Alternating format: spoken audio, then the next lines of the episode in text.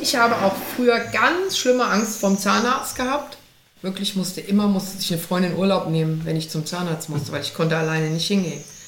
Und ich war das erste Mal beim Zahnarzt nach dieser ersten Griechenland-Tour und ich habe da auf diesem Stuhl gelegen und habe gedacht, bist du bescheuert? Der Typ hier, der hat das studiert. Das hier ist alles voll desinfiziert ja. und so. Wenn du hier Angst hast, bist du einfach völlig bescheuert. Aha. Und danach hatte ich nie wieder Angst. Ich bin letztens bei einer Wurzelbehandlung eingeschlafen. Echt jetzt?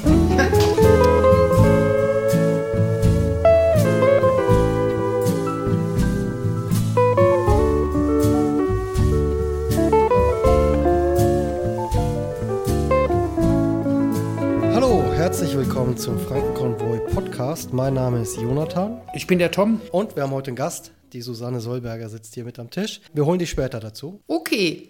Ich bin bereit. Perfekt. Tom, wir waren jetzt letzte Mal, haben wir darüber gesprochen, du warst mit Kati in Griechenland. Ihr seid zusammen zurückgefahren, aus Polycastro zurückgekommen. Du warst jetzt ja ein paar Mal in relativ kurzer Zeit unterwegs. Wie ging es ab dem Moment weiter? Du bist mit Kati zurückgekommen und was war dann? Ja, danach war mir dann die Situation, die ich vorher nur virtuell kannte, in Griechenland klarer. Wir hatten zu der Zeit ja von Idomeni auch in den Medien über den Winter schon gehört. Norbert Blüm, der ehemalige CDU-Parlamentarier, hat sogar eine Nacht im Alter von 82 Jahren in Idomeni in einem Zweimannzelt übernachtet. Ja, daran erinnere ich mich noch. Es war auch in den Medien äh, wirklich überpräsent, weil ja. zum Beispiel Ai Weiwei war auch in Idomeni. Ai Weiwei hat mit einem Flügel in Idomeni gespielt, um darauf aufmerksam zu machen, was für eine Ungerechtigkeit da passiert. Na gut, wir waren halt da und hatten diese kleine Teeküche gegründet und haben ja, wie ich erzählt habe beim letzten Mal, diesen sensationellen Ginger Man Quentin kennengelernt, ja. der ja erst dafür äh, gesorgt hat, dass dieses Teezelt, was geplant war, ja, was ja nach zwei Tagen auf einmal eine Küche wurde, überhaupt bleiben konnte. Weil mhm. alle unsere Sachen, die wir da hingebracht haben, konnten, weil Quentin sich bereit erklärt hat, da zu bleiben, ja auch da bleiben. Und als ich dann zu Hause war, hat der, da habe ich wieder einen Namen vergessen, auch ein Münchner Helfer, der auch mit dem Andi, von dem ich schon so viel erzählt habe, von Flüchtlinge helfen, zusammen kooperiert hat. Und damals dem Heimatstern, der Torben Thusen und der Lars. Die hatten dann unten in der Zeit, wo ich weg war, weitergemacht. Vor allen das heißt, Dingen. Ganzen, das ganze Equipment ist da geblieben und wurde genau. weiter genutzt und so. Okay. Genau. Und dann gab es, äh, während ich zu Hause war, gab es einen Sturm. Und die Zelte, die wir da aufgebaut haben, waren ja zwei Zelte von Flüchtlingen, also ja. Hauszelte von Flüchtlingen, plus äh, ein Spitzzelt von Are You Serious aus Kroatien, was wir mitgenommen haben bei der Hinfahrt mit Kati. Also ganz rudimentär zusammengeschraubte Dinger. Und das ist alles zerstört worden bei dem Sturm. Okay, Alles ist kollabiert, Stangen verbogen und Äste, die wir teilweise benutzt haben.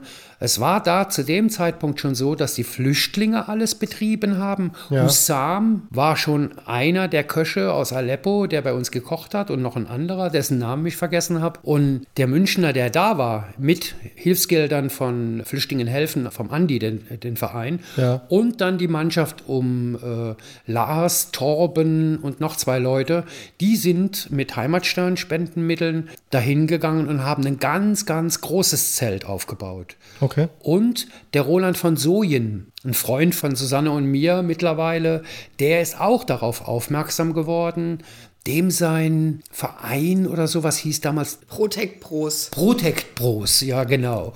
Äh, und der ist auch da runtergefahren, während ich nicht da war und hat mit mir viel kommuniziert. Was wird denn da gebraucht? Der hat eine große riesengroße Holzkiste dahin transportiert, wo wir dann halt eben zum Beispiel Küchenutensilien sicher verwahren ja. konnten und so weiter.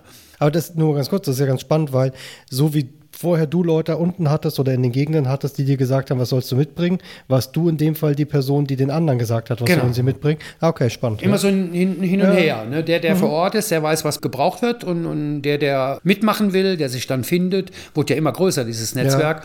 der hat vielleicht genau das. Mhm. Und so ist ja auch, by the way, Susanne dann später dazugekommen. Ich bin dann halt eben das zweite Mal nicht mit meinem Van dahin gefahren, weil die Fahrt darunter sind zwei Tage. Ja. Ich bin über den Balkan dahin gefahren mit Kati und Pixie, aber auch die Fahrt über Italien und die Fähre sind zwei Tage. Mhm. Du brauchst also ganz, ganz viel Zeit. Und ich hatte dann drei Wochen Zeit, jobmäßig, und bin geflogen und habe mir dann einen Mietwagen in Thessaloniki am Airport gemietet und habe ganz viel Wert drauf gelegt. Das habe ich alles selbst bezahlt damals, also keine Spendengelder dafür verwendet, Okay. ein, ein, ein günstiges Auto zu bekommen. Aber das war das erste Mal, dass du geflogen bist. Das hast Genau. du vorher noch nie gemacht. Also, Also ich bin schon mal geflogen. im- im Rahmen ich war ja auf Hawaii. Ja. aber im Rahmen der Hilfstätigkeit ist das das erste Mal, dass du geflogen bist Genau. und nicht mit dem Auto gefahren Ich bist. war auch gar nicht mehr, wie der Name es eigentlich wiedergibt, ein Konvoi, Mhm. sondern ich bin vor Ort geflogen und habe gar nicht konvoimäßig irgendwas Ja. gemacht. Und habe mir dann ein Skoda Fabia, ein altes Modell, als Mietwagen geholt, also ein PKW, Mhm. Ja. So Golfgröße. Und bin mit dem dann wieder nach Policastro an die Eco-Tankstelle, wo ja die 2000 Leute festgesteckt haben, wo unser Zelt war. Und als ich ankam, war dieses größere Zelt schon aufgebaut. Okay. Und dann war auch noch ein Engländer dabei, der Josh, äh, Josh Turner Hunt, der war vorher am Mittelmeer, weil der ist Surfer. Der war, glaube ich, auch auf Lesbos und hat natürlich dann im Mittelmeer geholfen, Leute aus dem Meer ziehen und so weiter. Und der hatte ein Projekt, eine Facebook-Seite, die nannte sich The Big Red Van.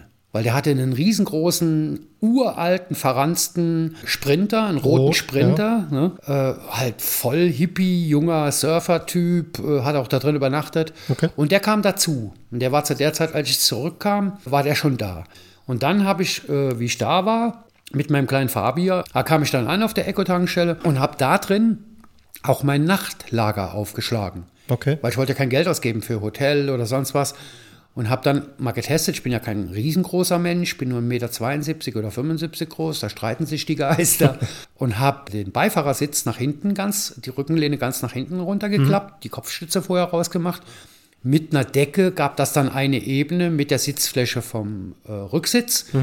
Und dann haben abdeckend Knien meine Beine, meine Unterschenkel quasi im Fußraum rumgebaumelt und da habe ich mein Gepäck hingetan. Und so hatte ich tatsächlich mit einer Isomatte eine gerade Liegefläche und konnte da drin pennen.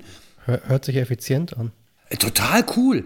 Und alle, alle meine Freunde, die, die wir ja da kennengelernt haben, vor allen Dingen der Aras, aber auch Maher und Jihad und Hassan und Muhammad, alle Leute, die nachher meine engen Freunde wurden, haben immer wieder zu mir gesagt, Tom, du musst doch nicht in dem kleinen Auto schlafen, schlaf bei mir im Zelt. Ja. Oder ich besorg dir ein Zelt, du kriegst von mir ein Zelt. Aber ich wollte halt unbedingt autark in einem, in einem Mietwagen Ja. wohnen und leben. Das habe ich auch gemacht, hat auch super funktioniert. Ich habe sogar an der Eco-Tankstelle konnte man für 5 Euro Wäsche waschen lassen, aber nur waschen, die hatten keinen Trockner Ja. für die Lkw-Fahrer. Ich habe da sogar Wäsche gewaschen und habe dann mit so äh, Plastik-Baumarkt-Bergsteigerseilen an den Türgriffen, an den vier, die oben am Himmel immer sind, Ja. zum Aussteigen, habe ich dann einfach so mehrere Dinger hin und her gespannt und habe da drin meine Wäsche gewaschen, äh, ge- getrocknet. Okay. Also war vollkommen autark. Und dadurch, dass die Küche größer geworden ist, also der Raum größer geworden ist, wurde auch die Arbeit viel professioneller. Da waren wirklich jeden Tag 20 bis 30 Leute, die jeden Tag frisches Gemüse geschnippelt haben. Durch die anderen Helfer, die dazu kamen, war auch mehr Geld da. Die haben auch Spendengelder generiert, sodass wirklich bei lokalen Bauern oder in Supermärkten richtig frisch eingekauft wurde. Alle Suppen, die gemacht wurden, wurden jeden Tag frisch hergestellt. Hast du auch gekocht? Ich durfte nie, weil äh, erstens kann ich nicht besonders gut kochen. Und zweitens hatten die Leute, ich habe ja nun mal einen weißen Bartansatz, auch wenn ich damals erst Mitte 50 war, haben die Leute, da waren ja alles ganz junge Leute, die haben scheinbar immer so einen riesen Respekt vor Alter und der ältere Menschen dürfen nicht so schwer heben und so weiter. Ich habe mich immer ziemlich diskriminiert gefühlt, aber Maher und äh, vor allen Dingen Jihad, die beiden, die haben es mir irgendwann mal beigebracht und haben zu mir gesagt, du bist Haji. Haji, mach, du setz dich mal hin, trink Hei- mal einen Tee. Heißt? Haji, Hajj, äh, Haji sind alle Leute, die den Hajj gemacht haben. Also in Mekka waren und um die, äh, um die Kaaba gelaufen sind. Also ältere, ältere Herren oder ältere Damen, nee, Damen weiß ich gar nicht. Äh, die heißen wahrscheinlich anders. Aber ältere Herren, die den Hajj gemacht haben, werden Haji genannt. Als Kosenamen, Ah, okay. weil sie den Hajj gemacht haben. Ich habe natürlich keinen Hajj gemacht. Ich bin weder Muslim noch Kathole noch sonst was. Ich gehö- gehöre keiner Kirche äh, zu, aber so, man hat mich halt als alten Mann bezeichnet. Verstehe. Wie in Hawaii die Leute immer zu mir Onkel gesagt mhm. haben, als Respekt gegenüber älteren Menschen. Naja gut, und wenn ich in der Küche was machen wollte, ich habe ein Messer in die Hand genommen, wollte die erste Tomate durchschneiden. Da standen schon fünf Leute um mich drum rum und haben gesagt, nee, nee, nee, Tom, nee, nee, nee, nee, Tom, nee, nee, nee, nee. Dann habe ich da rausgeschubst. Und was hast du dann gemacht? Ich bin dann halt eben Lebensmittel einkaufen gegangen, habe Leute bespaßt, habe mit Leuten geredet, habe halt eben das gemacht, was ich immer mache, Lücke, Lücken gefüllt, mhm. Liebe verteilt. Mhm. Und was ich auch gemacht habe, was auch ganz, ganz toll war, da fing es an, richtig schön zu werden. Ich habe abends mit den Leuten wenn wir fertig waren mit Arbeiten. Wir haben jeden Morgen um 9 Uhr angefangen. Der erste war immer Yassin, zu dem Zeitpunkt 14 Jahre alt, ein Teenager. Jeden Morgen um 9 war der am Zelt. Und jeden Abend, so gegen 10, 11, als das Geschirr, Geschirr sauber war, hat der Junge erst frei gemacht. Okay. Jeden Tag, sieben Tage die Woche, 10, 12, 14 Stunden. Okay, krass. Und abends haben vor allen Dingen die jungen Kurden ich habe da eine Boombox dabei gehabt, sind viele kurdische Tänze getanzt worden. Mhm. Und ich tanze ja gern. Ja. Und dann haben sie mir das Tanzen beigebracht. Und dann habe ich immer mit ihnen getanzt. Und das war wirklich mehr ein Happening. Mehr ein, man hat nicht mehr das Gefühl gehabt, man ist in einem Flüchtlingscamp. Und heute noch sagen die Leute, wie Maher und Jihad, die hier leben und, und, meine engen Freunde geworden sind, oder alle Leute, die auf der Echo waren, es war eine scheiß Situation für uns, klar. Wir waren auf der Flucht. Aber sie haben heute fast nur noch positive Erinnerungen daran. Okay, krass. Es war eine wirklich, wirklich schöne Zeit. Und da wir ja halt unfassbar viel mehr Sachen dazu bekommen wollten, bekam ich dann von dieser äh, netten jungen Dame, die mir hier gegenüber sitzt, der Susanne, eine super Freundin von mir mittlerweile, irgendwann mal, ich weiß nicht, hast du mich per Facebook angeschrieben oder angerufen? Per Facebook. Du hast mich zuerst angeschrieben, ne? Ja. Und Susanne, ich erinnere mich nur rudimentär, das musst du jetzt gleich mal erzählen. Ich bin ja alt und vergesse viel, ne? Aging is the best excuse. Mit dir habe ich telefoniert und dann hast du mir erzählt, dass du super Kontakte hast zum Roten Kreuz in Frankfurt. Und ich habe drüber nachgesponnen, ja, was wir hier brauchen könnten, wäre zum Beispiel eine Gulaschkanone.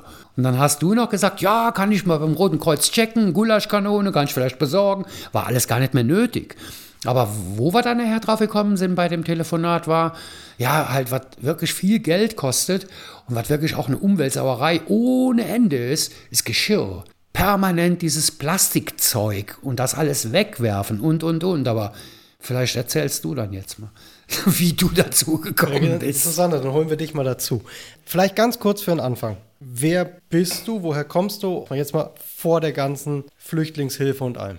Ja, also ich bin die Susanne, ich bin mittlerweile 53 Jahre. Ich bin dazu gekommen, also um ganz kurz den Anfang zu erklären, ich habe in Wiesbaden, da komme ich her, einen Blumenladen gehabt und ähm, das war mir jetzt nicht arbeitsmäßig zu wenig, aber sinnmäßig zu wenig. Okay. Deshalb habe ich 2007 eine Ausbildung gemacht zum Notfallseelsorger und habe auch direkt nach der Ausbildung und dem Praktikum extrem viel als Notfallseelsorger gearbeitet. Ganz kurz, Notfallseelsorger, wir hatten das in irgendeiner vorherigen Folge ganz kurz erwähnt, dass du das tust. Was macht genau Notfallseelsorger? Notfallseelsorger überbringen mit der Polizei Todesnachrichten, ähm, werden bei Suizid dazugerufen, bevor es passiert. Ähm, Macht Sinn. Und wenn es zu spät ist, äh, danach. Mhm ähm, bei sämtlichen Geschichten mit Kindern, also wenn im, ja. im, häuslichen Umfeld ein Kind reanimiert wird, wird sofort ein Notfallseelsorger mit dazu gerufen.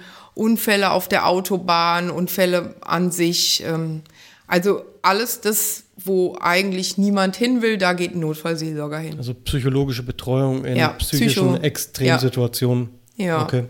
Mhm.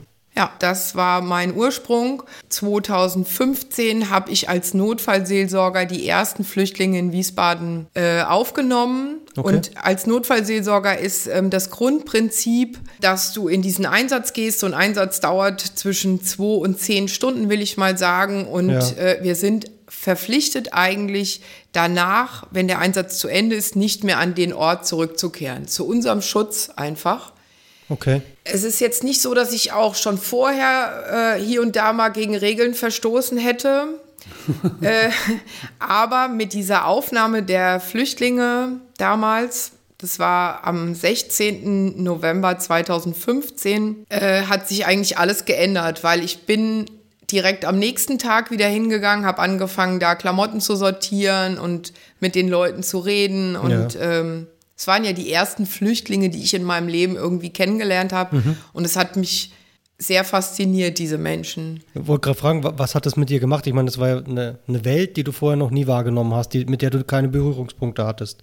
Wie war das für dich, wenn das erste Mal stehen Menschen vor dir in Deutschland, die geflohen sind? Ja, ja, also ich meine, man hatte ja schon die Bilder im Fernsehen gesehen und hatte diese Menschen gesehen ja. und, ähm, und gehört, was die für Geschichten hinter sich haben und die dann tatsächlich vor sich stehen zu haben und zu sehen, dass das so freundliche, offene Menschen sind und trotz dieser Geschichte und trotz diesem Eingesperrtsein auf kleinstem Raum in diesen riesigen Turnhallen, trotzdem immer noch fröhlich zu sein, das hat mich ähm, total fasziniert. Also ich bin dann dahin, habe da Klamotten sortiert, habe dann auch angefangen, über meinen Blumenladen direkt Klamotten zu sammeln und dorthin mhm. zu bringen. So, sorry, ganz kurz, wenn ich dazwischen ja. Weil ja immer diese, diese, ich nenne es mal Geschichte im Umlauf ist, Menschen fliehen, um sich in Deutschland zu bereichern und so weiter. Wie würdest du das aus einer professionellen Sicht beschreiben, wenn du damals diese Menschen getroffen hast, die nach der Flucht hier angekommen sind? Würdest du sagen, das, das war deren Lebenssituation? Die waren froh, dass sie genau dieses Ziel erreicht haben oder waren die traumatisiert? Wie ging es diesen Menschen? Traumatisiert ist ja ein weiter Begriff. Ja. Ne? Und es gibt sicherlich Menschen, die traumatisiert sind und es gibt Menschen, die, die einfach psychisch stabiler sind. Mhm. Aber es war so, dass es klar war, dass, dass alle vor einer wirklichen Gefahr geflüchtet sind. Also das hat man gespürt. Man konnte sich ja auch nicht so wirklich unterhalten, weil, ja, ja also die Grundsprache ist immer Englisch und mein Englisch ist bis heute tatsächlich nicht besonders gut. Okay. Aber das hat funktioniert. Es hat ja dazwischen auch immer irgendwie mal Übersetzer gegeben und so hat, ist man ziemlich ziemlich schnell hat man mal so diese Geschichten irgendwie so peripher mitbekommen. Die Kinder haben mich völlig fasziniert, weil die einfach ganz anders waren als die Kinder, die ich so kannte. Heißt? Ähm, unheimlich fröhlich unheimlich kreativ und fantasievoll und jetzt fehlt mir gerade das passende Wort. Ich würde jetzt einfach mal sagen, zutraulich. Ne? Also ganz anders. Ich hatte immer viel Kontakt mit Kindern, bin schon immer gut mit Kindern ja. zurechtgekommen, bin sehr gern mit Kindern zusammen. Aber diese Kinder haben mich, haben mich echt fasziniert. Wo, was, was würdest du sagen? Warum waren die so anders? Offener vielleicht. Offener. Offener. Mhm. Ja. Trotz dem großen Leid, das war ja auch der Fluchtroute genau dasselbe. Die, die sind durch die Scheiße gelaufen und trotzdem waren das lebenslustige kleine Belger. Ja. Okay. Also das, äh, äh, ich komme da später noch mal dazu. Die ja. Kinder in Griechenland, das ist noch mal eine andere Geschichte. Aber die Kinder in Deutschland, die hatten nun auch, da war auch eine große Euphorie, weil sie jetzt gedacht haben, okay, wir sind jetzt mal irgendwie an einem Ziel. Okay. Dass das im Prinzip noch lange nicht ein Ziel war, weil viele sind ja gar nicht aus solchen Notunterkünften rausgekommen. Viele sind abgeschoben worden und auf andere Länder verteilt oder es hat halt überhaupt alles lange gedauert, bis Kinder überhaupt in die Schule gehen durften, ja. wenn überhaupt. Das war alles schwierig, aber sie waren halt auch unheimlich, das ist es nämlich, glaube ich, was mich wirklich fasziniert hat, waren, sie waren unheimlich wissbegierig und oh. sie waren sie waren sie waren äh, sie waren auf der Suche zu lernen und und und und und was was erklärt zu bekommen. Mhm. Das hat mich glaube ich total fasziniert, ja. Okay, ja, das ist ja voll die, also ich meine, das ist eine ziemlich perfekte Sache, wenn man ein Kind ist, wenn man neugierig ist und lernen will. Ja. Das ist ja super geil. Also ja. genau so soll es sein. Okay, du hast äh, Klamotten gesammelt in deinem Blumenladen und. Ja, und ich bin jeden Tag dorthin gefahren. Ich bin jeden Tag ähm, in diese Turnhalle gefahren, in diese Notunterkunft und vielleicht so nach einer Woche Klamotten sortieren, Toiletten putzen. Also wir mussten auch erstmal so die Benutzung der Toiletten erklären. Ne? Also das okay. hat man erstmal mit Bildern gemacht und mit Händen und Füßen versucht zu erklären. Und ich weiß noch, dass ich eines Tages den Frauen es einfach vorgemacht habe. Ne? Okay. Also hier nicht auf die Toilette stellen und so, sondern hinsetzen. Vielleicht vorher ein bisschen sauber machen und dann hinsetzen. Und ja, ungefähr nach einer Woche habe ich so Klamotten sortiert Und dann kamen Kinder und, und, und, und, und junge Erwachsene und haben immer ähm, auf die verschiedenen Klamotten drauf gezeigt und ich habe das deutsche Wort dazu gesagt. Und alle Okay. waren völlig fasziniert. Und ich werde niemals diesen Moment vergessen, wie ich einen Pullover hochgehalten habe und es zeigt jemand drauf und ich habe hab ganz laut Pullover gerufen und plötzlich diese ganze Halle und da waren tausend Menschen drin, die ganze Halle rief Pullover.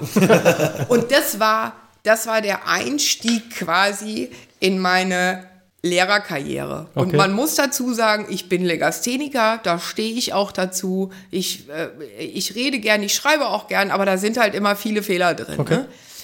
Ähm, und trotzdem habe ich Deutschunterricht gegeben. Ich habe halt viel geredet und ich habe an, an einer Flipchart auch geschrieben und da war aber immer jemand dabei, der hier so Worte auch mal korrigiert hat. Okay. Ne? Weil ich weiß nicht, so als Legastheniker ist es tatsächlich so, dass du bekannte Worte oft falsch schreibst. Okay. Also Worte, die du tausendmal gesehen und ge gelesen hast, ähm, die schreibst du plötzlich falsch. Ne? Das ist, äh, also es ist äh, Ah, das heißt, die, deine Schüler haben dann die Wörter korrigiert. Nein, also ich hatte immer irgendwie einen Freund Ach, okay. oder so oder äh, ja, halt irgendjemand dabei, der dann gesagt hat, hey, also Arzt schreibt man gar nicht mit T vor dem Z und so, ne? Ja, und das war, das, äh, also ich habe auch mit Grammatik nicht wirklich was am Ja. Hut, aber ich habe so diesen ersten Einstieg für die Leute geschafft, so dass sie die ersten Worte schreiben konnten Okay. und dass sie sich getraut haben zu reden. Das ist voll wichtig. das war, war ganz, also es war, hat mich völlig fasziniert und ich war sehr, sehr glücklich damit. Und dann hatte ich mich ähm, in Wiesbaden hat es so eine Initiative gegeben von der Stadt, die Ehrenamtliche vermittelt hat. Und da hat, hatte mich, ich mich mit jemandem unterhalten und dann habe ich gesagt, ja, ich hätte gerne eine feste Klasse halt auch. Ja. Und dann habe ich elf afghanische junge Männer zugeteilt bekommen, die einmal die Woche zu mir in den Blumenladen kamen. Wir haben ein bisschen alles zur Seite gerückt, großen Tisch hingestellt und haben dann ähm, Deutschunterricht gemacht, Okay. zwei Stunden. Und danach haben wir immer zusammen gekocht. Und mit, und mit diesen elf Jungs, also ich meine, das war 2015, 16, habe ich immer noch Kontakt. Alle haben mittlerweile einen Führerschein, alle haben eine Arbeit, alle haben eine Wohnung. Ja, erstmal voll cool. Zweitens, ich finde es gerade erstaunlich, dass das offizielle Lösungen waren. Man geht ja davon aus, dass 2015 es kommen Flüchtlinge und die Regierung löst das Ganze jetzt.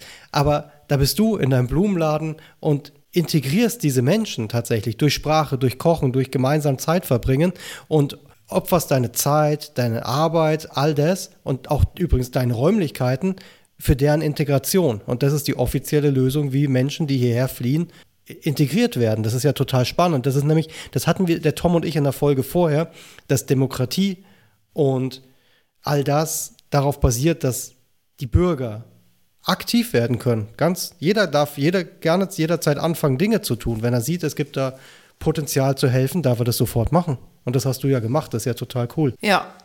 Ja, also ich habe auch irgendwann mal einen Post geschrieben an Frau Merkel direkt. Der ist auch also ein paar hundert Mal geteilt worden, wo ich halt gesagt habe, hallo Frau Merkel, Sie haben gesagt, wir schaffen das und letztendlich haben wir das für Sie gemacht. Ja. Wir haben das gemacht. Aber weil wir halt einfach ähm, Politik nie als selbstverständliche Dienstleistung gesehen haben, sondern ich glaube, Menschen wie der Tom und ich, wir haben immer gewusst, dass, oder, oder wir haben, wir sind dann darauf gekommen, dass wir alle was tun müssen, damit es funktioniert. Es ist ein interessanter Satz, Politik nicht als selbstverständliche Dienstleistung zu sehen, ist wahrscheinlich ziemlich auf den Punkt genau formuliert, wo, was für manche Leute das Problem ist, weil sie genau das so sehen. Und das ist nicht so. Und genauso wie es nicht selbstverständlich ist, dass man Deutscher ist, das ist ein Zufall. Ja. Das, wir haben einfach im Geburtenlotto gewonnen.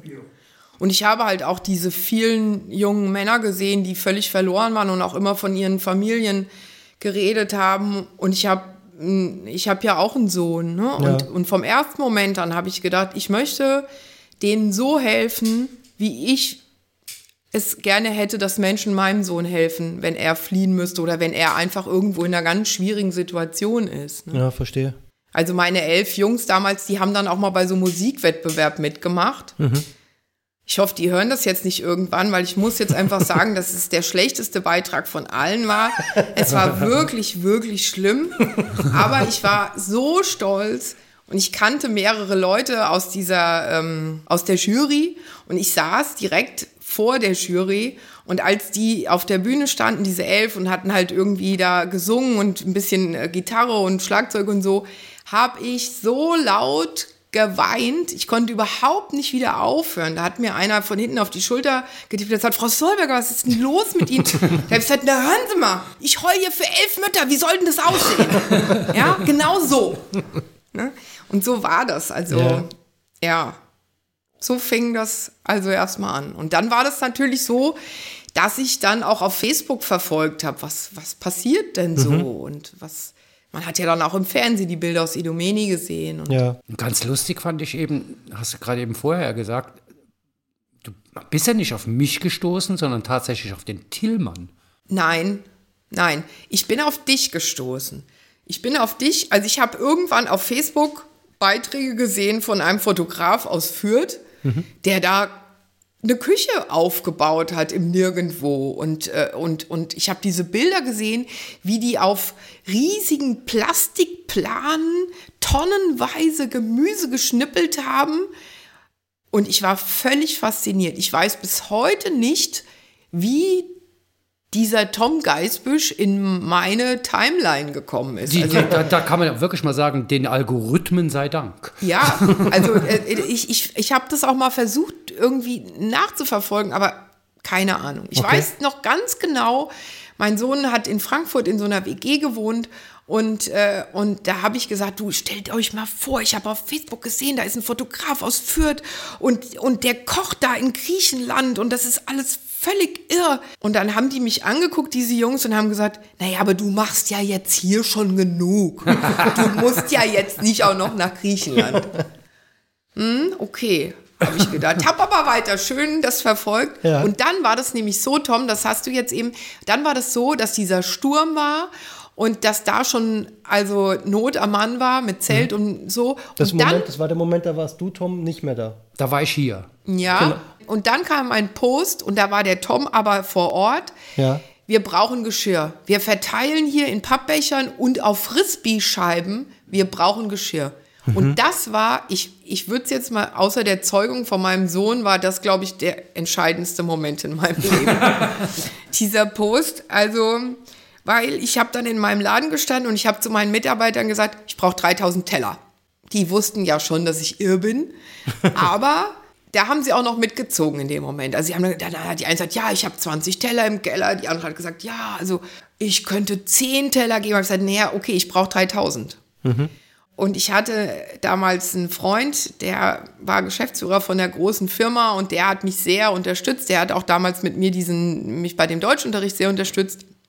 Und der hat gesagt, ich überlege mir was. Mhm. Und am nächsten Tag sagte der, okay, also weil ich hatte ja vorher überlegt, mit dem Auto da runterzufahren, also Teller zusammen und mit dem Auto da runterzufahren. Ja. Und dann hat er am nächsten Tag gesagt, okay, also meine Firma spendiert dir 4000 Euro und einen Flug. Okay. Und ich so, ja, Schaka. und dann habe ich den, dann habe ich über Facebook den Tom angeschrieben.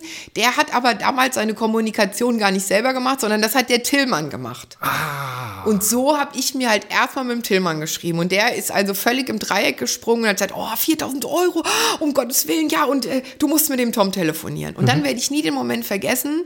Dann hatte ich dem Tillmann meine Nummer gegeben und dann war ich in meinem Laden gestanden und der Tom rief mich an.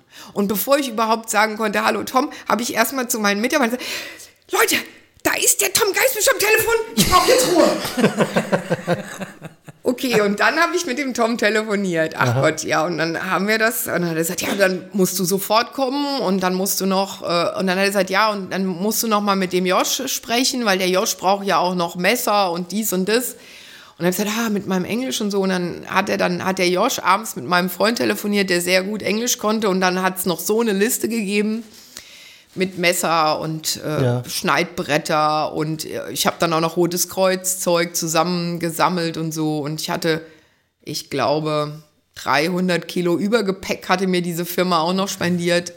Ja, und dann bin ich tatsächlich am 16. Mai 2016 dem Tom hinterher geflogen.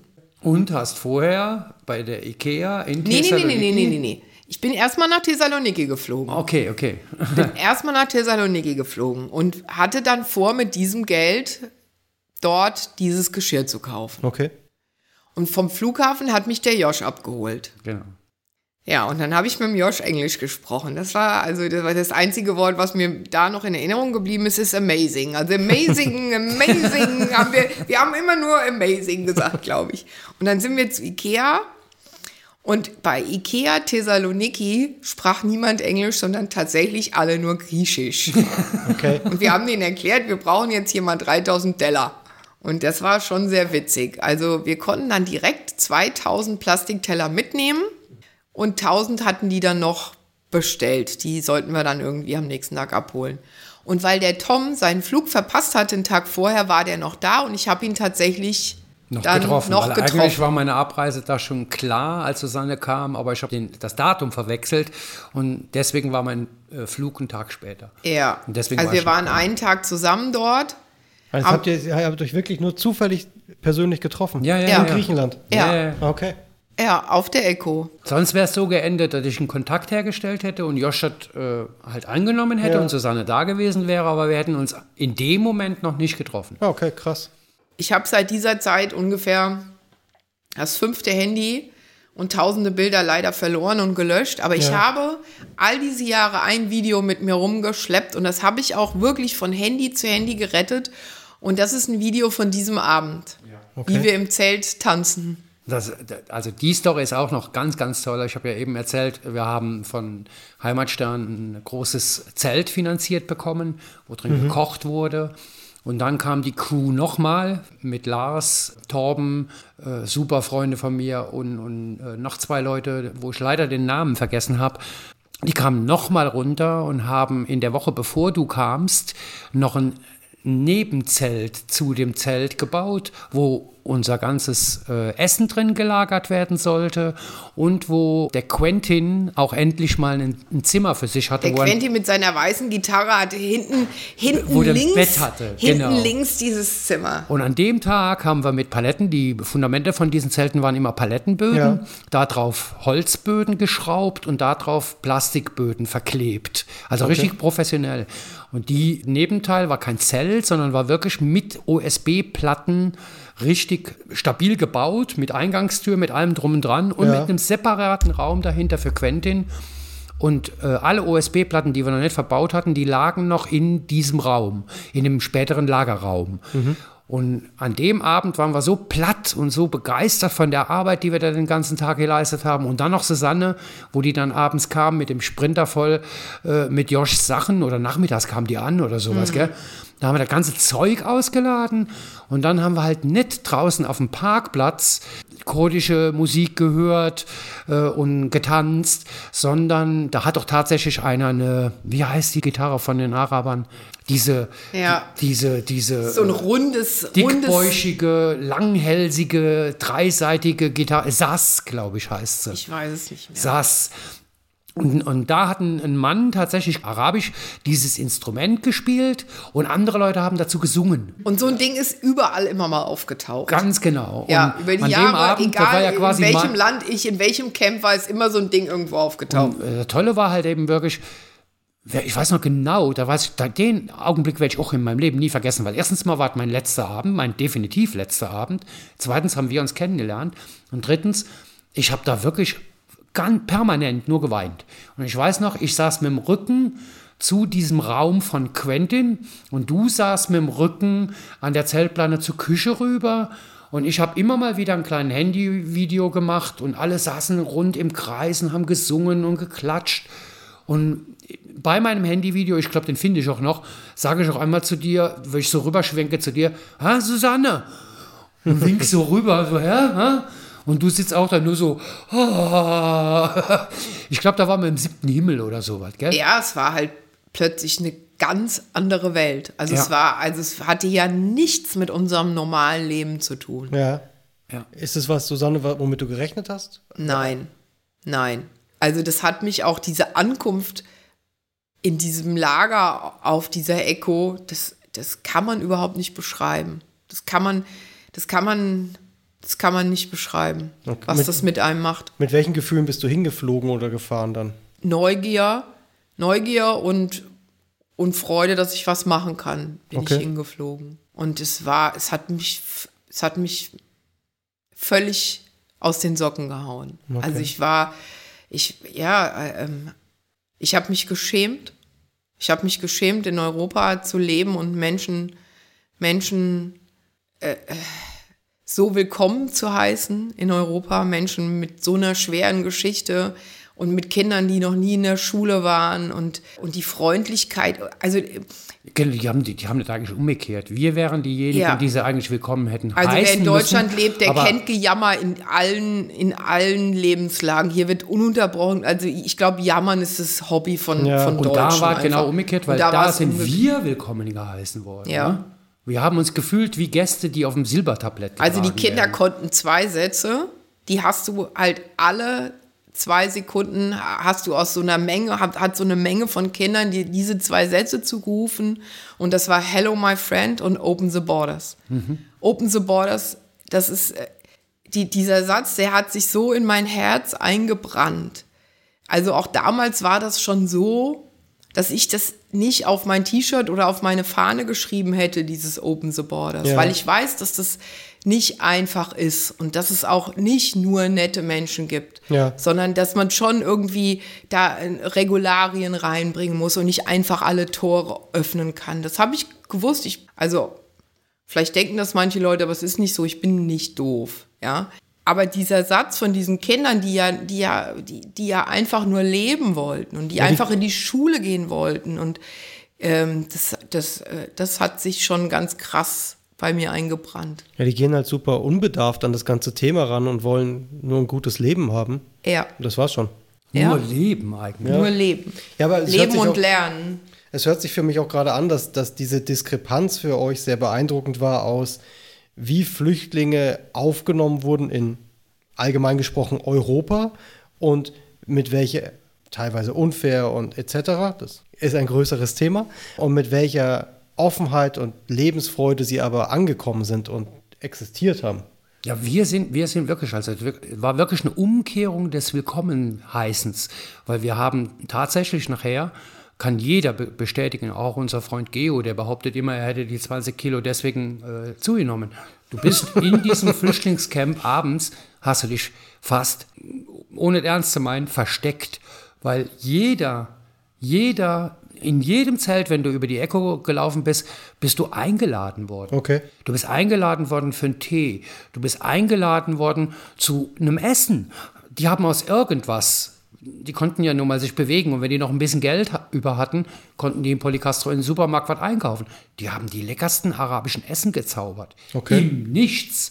Das heißt also, auch da, was Susanne eben gesagt hat, man hat sich geschämt dafür als Europäer. Weil eigentlich wäre das ja unsere Verpflichtung, ja. die Menschen willkommen zu heißen. Jetzt mal Flüchtling hin, Flüchtling her. Aber willkommen heißen von Fremden, ja, auch wenn es nur ein Tourist ist, dann heißt das doch, ich öffne dir mein Haus oder ich gebe dir was zu trinken und, und, und da war es genau umgekehrt. Ja, natürlich. Wir in Europa sind die Gastgeber. Ja, aber ja. da war es umgekehrt. Ich habe teilweise wirklich das Gefühl gehabt, ich habe mich manchmal wirklich nicht schlecht gefühlt, aber ich habe mich manchmal geschämt dafür, weil vermeintlich bin ich ja für viele, wir wurden ja von vielen als Helden bezeichnet und dass wir sowas machen und so weiter. Das, das ist ja für uns eigentlich ein Schlag ins Gesicht, das will keiner von uns hören, weil mhm. wir uns nicht als Helden fühlen und uns auch nicht so verhalten, weil wir halt, ja. wir, wir verhalten uns einfach nur menschlich, wie sich jeder verhalten sollte. Aber ich habe tatsächlich, obwohl es ja viel Arbeit war, viel Entbehrung war, oft das Gefühl gehabt, hey fuck, du bist echt jemand, der beschenkt wurde. Weil die Leute sagen die ganze Zeit zu dir, boah, du machst hier so einen riesen Job oder sowas, aber es ist mehr oder weniger der günstigste, weil kostenlose und tollste und schönste Urlaub, Festivalbesuch, was auch immer du nennen möchtest, den du jemals im Leben hattest. Okay. Weil mit so einer schönen Community an dieser Echo, das war eine ganz besondere Situation. Wie gesagt, heute noch, sagt auch jeder Flüchtling dasselbe.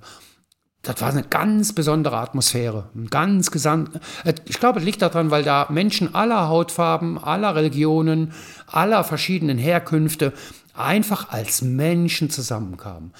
Unabhängig davon, welcher, welchen Status sie hatten. Ob sie jetzt Flüchtling waren oder ob sie freiwillige Helfer waren. Das, das hatte ich gerade, den Gedanken hatte ich gerade. Das, was da anscheinend ja passiert ist, ich war nicht dabei, aber der, Status ist weggefallen. Also der, der, Weg. der Gedanke des Status, überhaupt einen zu haben, Weg. ist weggefallen, weil alle waren nur anwesend. Wir haben immer, in Englisch heißt es ja Refugee und Volunteer, die beiden Worte gibt es ja. Ja. Das ist ja eine Kategorisierung oder auch eine Trennung.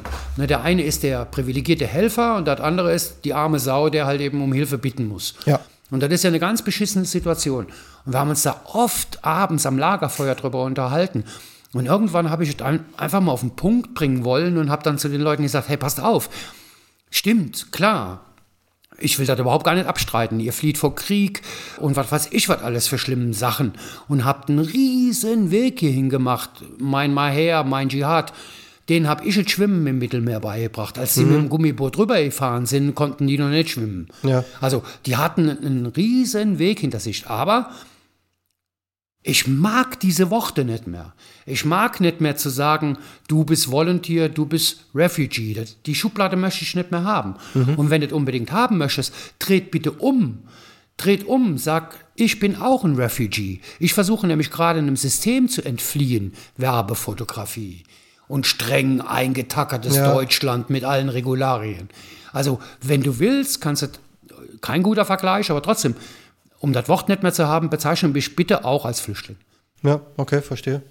Also ihr hattet diesen Abend, Susanne. Wir hatten diesen Abend, ja. Ja, und es war, es hat mich, äh, es hat mich völlig überrollt. Also es hat mich, äh, äh, gef- also die, da, äh, diese Gefühle, die da auf mich eingeprasselt sind, das kann man überhaupt gar nicht in Worte fassen. Ähm, also erstmal, also der Tom ist ja dann gefahren und Ja. ich bin dann äh, zehn Tage da geblieben. Der, der Tag, an dem der Tom gefahren ist, das war auch noch mein Geburtstag. Also es war mein Oh. 46. Geburtstag. Das wusste dort keiner. Und ich war, habe dann an diesem Tag ja also auch Echo verlassen und bin dann äh, mit ein paar anderen nach Idomeni gefahren. Da sah die Situation schon ganz anders aus. Also das, das, das, Echo war einfach wie eine große Familie. Das war, das kann man gar nicht beschreiben. Und Idomeni, gut, da waren äh, 20.000 Menschen oder was und, und, und, und die haben dort auch schon die Räumung des Lagers angestrebt von der Okay. Polizei aus. Also da waren schon, da waren schon, war schon Unruhe, da hat es auch schon ähm, Tränengasattacken gegeben und ähm, die Leute waren da auch bei weitem nicht so gut versorgt, wie das auf der Echo war. Also auf der Echo, da wurde einfach darauf geachtet, dass da jeder was zu essen hatte. Dass Okay. auch jeder ein Handtuch hatte oder, oder einen Schlafsack. Ne? Ja. Aber in diesen Idomeni war einfach riesengroß. Gut, da waren sehr viele Volunteers, aber es war halt einfach so eine Unruhe. Und noch viel schlimmer fand ich das Hotel Hara. Also das Hotel Hara war das größte Drecksnest, was man sich überhaupt vorstellen Was war kann. das? das war ein kleines Lager im Nirgendwo um so ein, um so ein verlassenes Hotel eigentlich, ne? Das waren ja alles wilde Camps, auch die Echo. Ja, aber das, ja gut, auf der Echo gab es halt schon den Anschluss an diese, an diese Raststätte. Und, und die Ärzte ohne Grenzen waren da. Ja, und bei Hara war einfach, bei Hara, also da haben auch meiner Meinung nach sind da die Ärmsten der Ärmsten irgendwie hingeraten. Also da war es auch tatsächlich so, dass mir eine Frau ihren Säugling in den Arm gedrückt hat und hat gesagt, bring it to Germany und ist weggerannt. Und ich Okay, stand da. Scheiße, okay. Ja, Was und- macht man in der Situation? Es war mein Geburtstag und in einer Tour klingelte mein Telefon und ich stand da mit diesem Baby und ich wusste überhaupt nicht, was ich machen sollte. Und äh, gut, ich habe dann einfach diese Mutter gesucht. Ne? Ich habe Ja. die Mutter gesucht, ich habe jemand gesucht, der, äh, der irgendwie übersetzen kann. Und äh, habe dann dieser Mutter auch dann Geld gegeben oder ich weiß es gar nicht mehr genau. Also auf jeden Fall musste sie das wieder zurücknehmen. Ich, ich, ob, obwohl ich es gern mitgenommen hätte, sag ich ja, aber das geht ja nicht. Nee. Ne? Aber das Harra, das war richtig, viele Leute waren richtig, richtig krank dort. Ne? Und da war eine unfassbar hohe Gewalt. Wegen der Situation. Ja, Nicht, also weil die Menschen war, so scheiße waren, sondern weil die Situation so scheiße war. Also das war, also nur fürs Verständnis, das war ein ehemaliges Hotel, was, Auf dem Weg, äh, auf dem Weg von Policastro, die Echo, ja, ne, das war so die erste Station, es gab noch mehr, haben sich die Leute halt eben schon angesiedelt, weil sie nicht nach Idomeni wollten. Also es gab vor Idomeni, diesem sehr schlimmen Camp, verschiedene wilde Camps, Genau. wo Leute An jeder- an jeder- sind, damit sie nicht weiter müssen. An jeder kleinen Infrastruktur, das Mhm. man meistens Tankstellen oder dann so ein verlassenes Hotel oder Ah, sowas, okay. haben sich die Leute natürlich angesammelt, weil da gibt es dann Frischwasser, vielleicht sogar eine Toilette oder so. Mhm. Ne, also ganz da- schlimme Sachen. Und da war das aber tatsächlich so, es war ja mein erster Tag, ja. Ja. Und äh, da war auch viel Polizei und dann wollten die uns da nicht durchlassen. Ich weiß nicht genau, wie es war.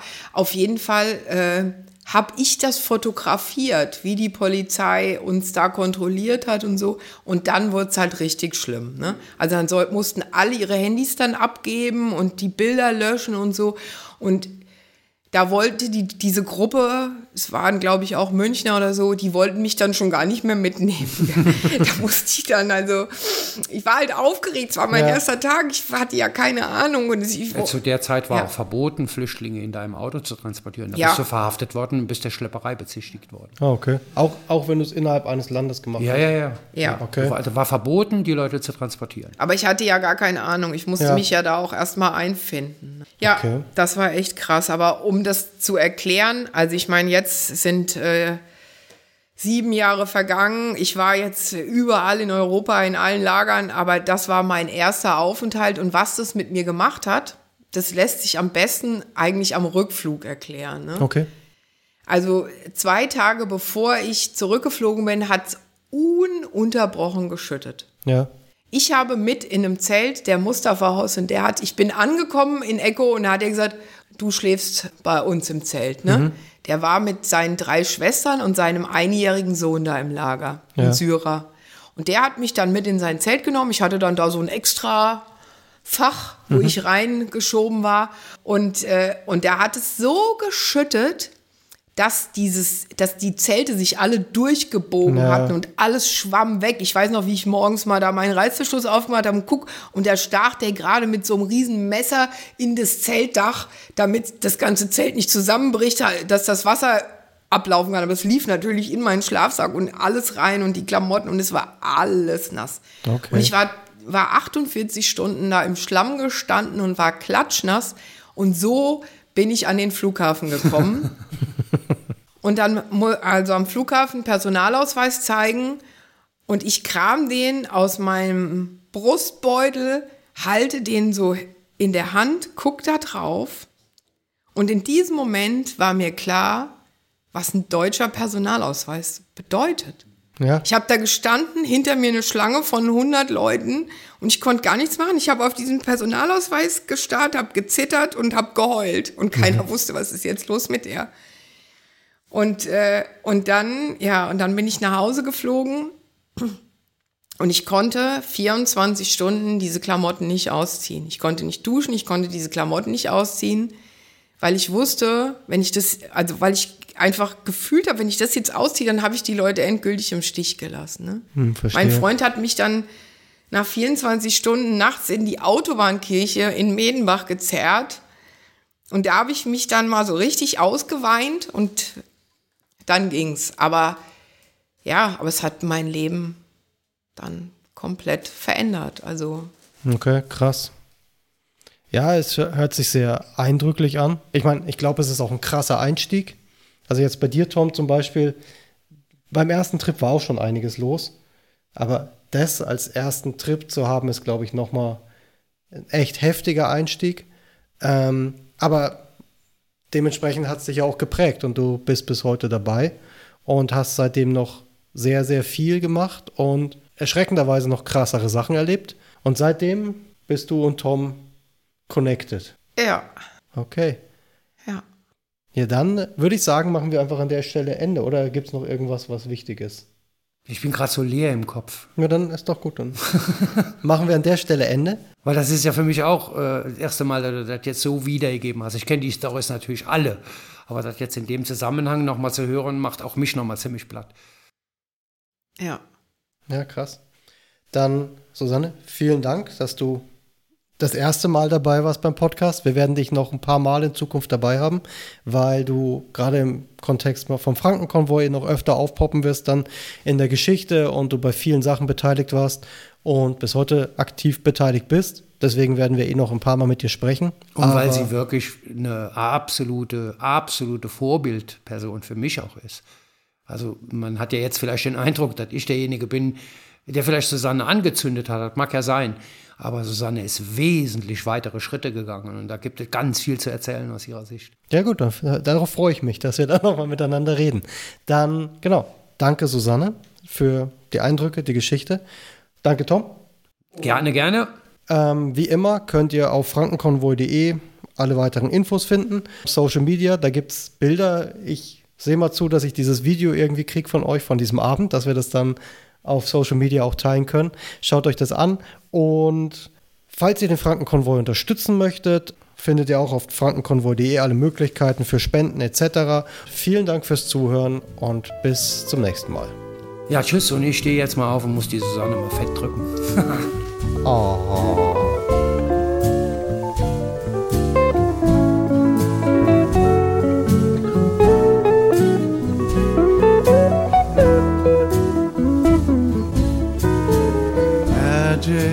Waikiki.